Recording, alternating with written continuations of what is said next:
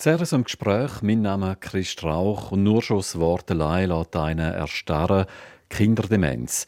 Die siebenjährige Julia aus Zitzer, sie leidet an einer seltenen genetischen Erkrankung und vergisst alles, was sie einmal gelernt hat. Und trotzdem die beiden Eltern, Ursina Schmid und Mario Rosario Raccetti, sie hoffen und kämpfen weiter. Sie, die noch eine weitere Tochter haben, die dreijährige Chada.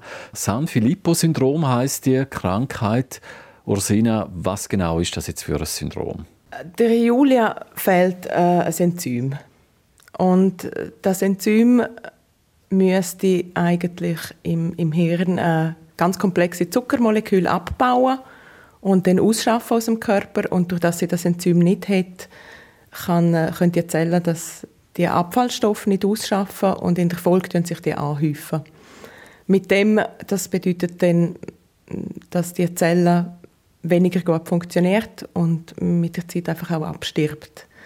Und äh, in der Folge ist dann eben auch Demenz, wo nach dies nach stärker und stärker zum Vorschein kommt. Das heißt, ja, sie vergisst einfach die Sachen, wo sie gelernt hat. Ja. Äh, Mario, wo, wo habt ihr gemerkt, äh, dass die Julia nicht mehr gleich reagiert wie die Gleichaltrigen? Wir haben schon gemerkt mit den äh, circa halb vier Jahren, wo Julia hat stoppen zum Lernen und langsam alles vergessen. Und äh, wenn wir geben eine Antwort, zum Beispiel, sie kann keine Antwort geben. Und für uns ist, haben wir gesagt, ja, etwas stimmt nicht. Und äh, aber anfangen zum äh, die ersten äh, Test machen. Und am Anfang haben ihr ja eigentlich äh, gemeint, die Julia die ist gesund. Die ist ja eigentlich gesund auf die Welt gekommen. Ja, also als sie auf die Welt gekommen ist, ähm, haben die Ärzte wirklich in ihr Vorsorgeheft hingeschrieben, gesundes Mädchen, wie das bei ganz vielen drin steht. Und wir haben ganz lange auch daran geglaubt. Und auch, wo die ersten Schwierigkeiten so aufgekommen sind oder wo man vielleicht ein bisschen eine spezielle Kopfform festgestellt hat oder wo sie äh, äh, viele Ohrenentzündungen hatte oder äh, auch ein bisschen später angefangen hat zu laufen. Man hat eigentlich immer eine Erklärung dafür und immer eigentlich befunden, dass das noch so im, in der Normalität drin ist oder dass halt einige Kinder ein bisschen länger brauchen. Und mit der Zeit haben wir aber schon gedacht, dass da irgendetwas mehr dahinter stecken muss. Eben Mario, du hast gesagt, äh, die Julia die hat dann, äh, angefangen Wörter zu vergessen. Jetzt äh, ist sie siebenjährig. Wie äußert sich heute Krankheit? Ja, sie momentan kann immer reden und singen, aber nicht wie vorher mit drei Jahren.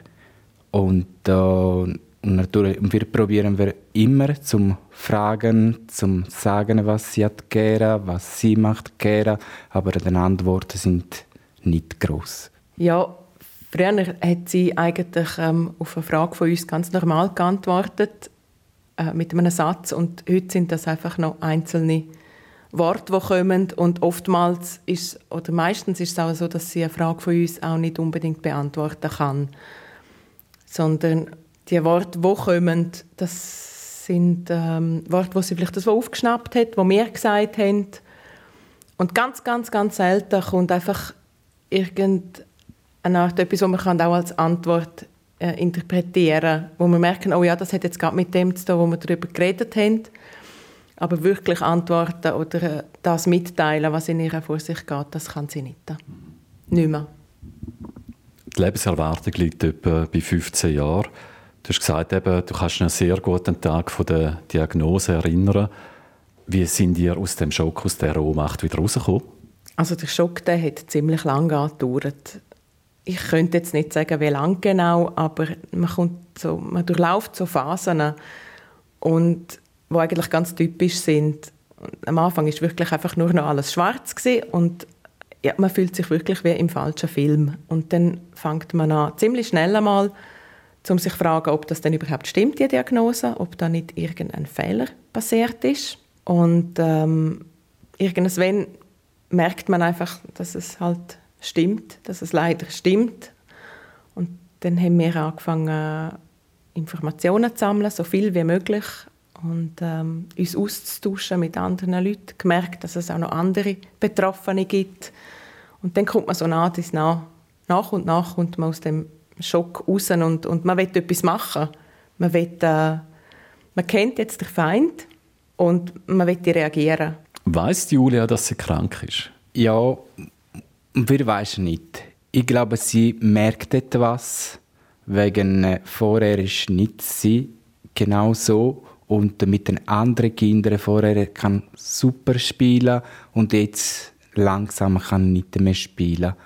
Und äh, ich glaube, sie merkt etwas, aber natürlich weiß nicht, was genau und wir bis jetzt haben wir nicht gesagt, wegen wir wissen nicht, wie viel sie verstehen. Eben, Ursina, ihr habt äh, jetzt der Krankheit den Kampf angesagt. Ihr habt einen Verein gegründet. Darum bin ich auch ein bisschen da, um auf eure Homepage aufmerksam zu machen. Die heißt Hope for Julia, Hoffnung für Julia. Es gibt also einen kleinen Silberstreifen. Das gibt es auf jeden Fall. Und äh, der Verein, den wir gegründet haben, der gibt uns ganz viel Kraft, weil wir dürfen unsere Ziele gegen aussen tragen, wir dürfen für die Krankheit, ähm, wir dürfen auf sie aufmerksam machen. Und durch das Zusammentragen von Informationen haben wir gemerkt, dass wirklich an verschiedensten Orten auf der Welt zu dieser Krankheit geforscht wird, dass ähm, Ansätze für eine Heilung da sind und dass äh, wir hoffen dürfen, dass etwas kann gefunden werden kann. Die Forschung ist einfach extrem kostenintensiv und das Interesse von der äh, Pharmaindustrie aufgrund dessen, dass es eine seltene Krankheit ist, einfach sehr tief. Und darum wollen wir die Forschung unterstützen, damit wir einfach auch in absehbarer Zeit eine Heilung finden können, weil das ist genau das, was uns fehlt, Zeit mit der Lebenserwartung, die uns äh, prognostiziert worden ist, müssen wir vorwärts machen. Müssen wir schauen, dass wir die Forschung können unterstützen können. Wir hoffen sehr und unsere Hoffnung die wird immer bestehen, bis zum Schluss. Wir hoffen, dass wir etwas finden. Ich denke, es ist schwer, auch ihm wieder ein Interview zu geben. Die ganze Geschichte äh, wühlt es auf. Oder äh, ist es auch ein bisschen Therapie? Tut es euch gut, wenn ihr vielleicht auch mal darüber schwätzen könnt mit anderen? Nein, wir sind äh, froh, wirklich, von Zeiten, wenn wissen wir die Diagnose von Julia und dann können wir erzählen. Und dann wissen wir, was Julia hat und können wir erzählen. Und sind wirklich froh, wegen sind viele Leute, die helfen oder kennen Julia. Und äh, für uns ist es wirklich super. Es ist schon so, dass es immer wieder aufwühlt, jedes Mal, wenn, ich, wenn wir davon erzählen. Am Anfang war das stärker. Am Anfang habe ich einmal, wenn ich es erzählt habe, nachher ganz lange nicht mehr darüber reden Das ist jetzt sicher weniger geworden. Aber es wühlt trotzdem immer noch auf. Es führt einem wirklich vor Augen, was los ist. Und gleich ist es auch schön, können das zu erzählen und den Leuten mitzuteilen, was ist los. Und das Schöne ist einfach auch die Rückmeldungen der Leute zu erfahren. Dass ähm, wir bekommen Mails oder ähm, Zuschriften oder auch, wenn jemand eine Spende macht, dass vielleicht noch etwas reinschreiben. Und das stellt extrem auf. Und sechs nur ein Wort, das gibt uns enorm Kraft und Energie zum Weitermachen. Dann hoffe ich, dass es viele Rückmeldungen gibt und auch äh, Spendenmitteilungen. Ursina und Mario, vielen Dank für das offene Gespräch und weiterhin viel Kraft bei eurem wirklich bewundernswerten Kampf. Eure Homepage heißt hopeforjulia.ch, wo man dann auch die Angaben zum Spendenkonto findet. Ich bedanke mich fürs Einschalten. Mein Name ist Chris Strauch und das Gespräch das könnt ihr nochmal nachlesen bei uns auf der Webseite auf südostschweiz.ch.